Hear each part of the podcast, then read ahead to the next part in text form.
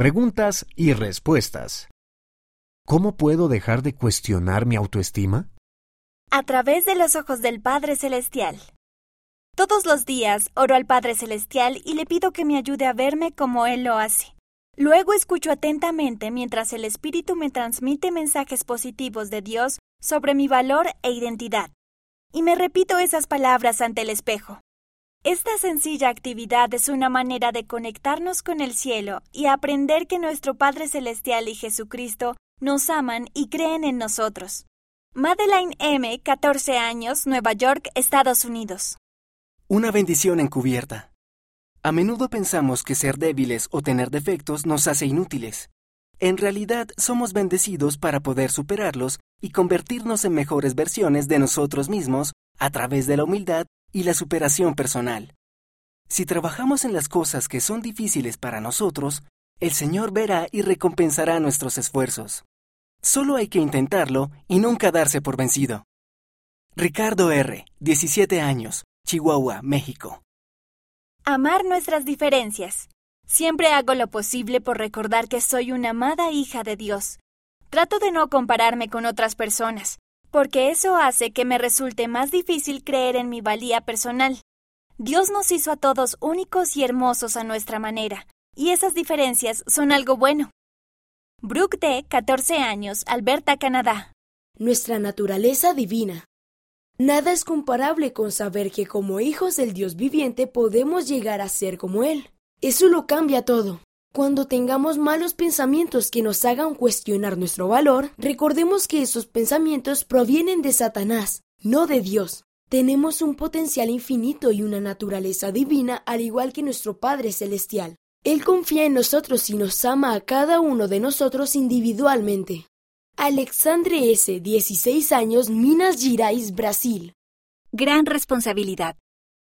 Al esforzarme por estudiar y meditar acerca de las escrituras y las palabras de los profetas vivientes, puedo sentir el Espíritu Santo conmigo, lo que me recuerda que soy una hija amada de padres celestiales y que Dios tiene grandes planes para mí. El presidente Nelson siempre nos muestra las grandes responsabilidades que tenemos en estos últimos días y que Dios confía en nosotros y sabe de lo que somos capaces. Miriam P., 16 años, Paraná, Brasil. Si nos vemos a nosotros mismos solo con los ojos mortales, tal vez no nos veamos lo suficientemente buenos. Pero nuestro Padre Celestial nos ve como sus hijos e hijas, como seres de luz eterna, con potencial infinito y un destino divino. Presidente Dieter F. Uchtdorf, segundo consejero de la primera presidencia. Funciona de maravilla. Conferencia General de octubre de 2015. Liaona, noviembre de 2015, página 23. ¿Cómo es el reino celestial? Aunque no tengamos todos los detalles sobre el reino celestial, el Señor ha revelado algunas verdades poderosas al respecto. Estas son algunas de las cosas que sabemos.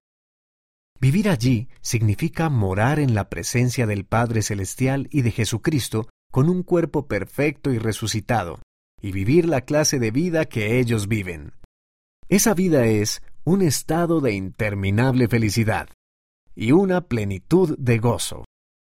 Los que viven allí han sido hechos perfectos mediante Jesús, y todas las cosas son suyas tiene la mayor gloria de todos los reinos. Su gloria se ha comparado con el resplandor del sol.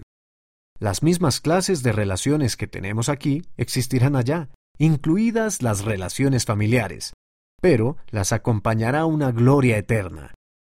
Tiene tres grados. El grado más alto es donde viven las personas que se han sellado en matrimonio eterno y han sido fieles a sus convenios. La tierra recibirá una gloria celestial. ¿Y tú qué piensas?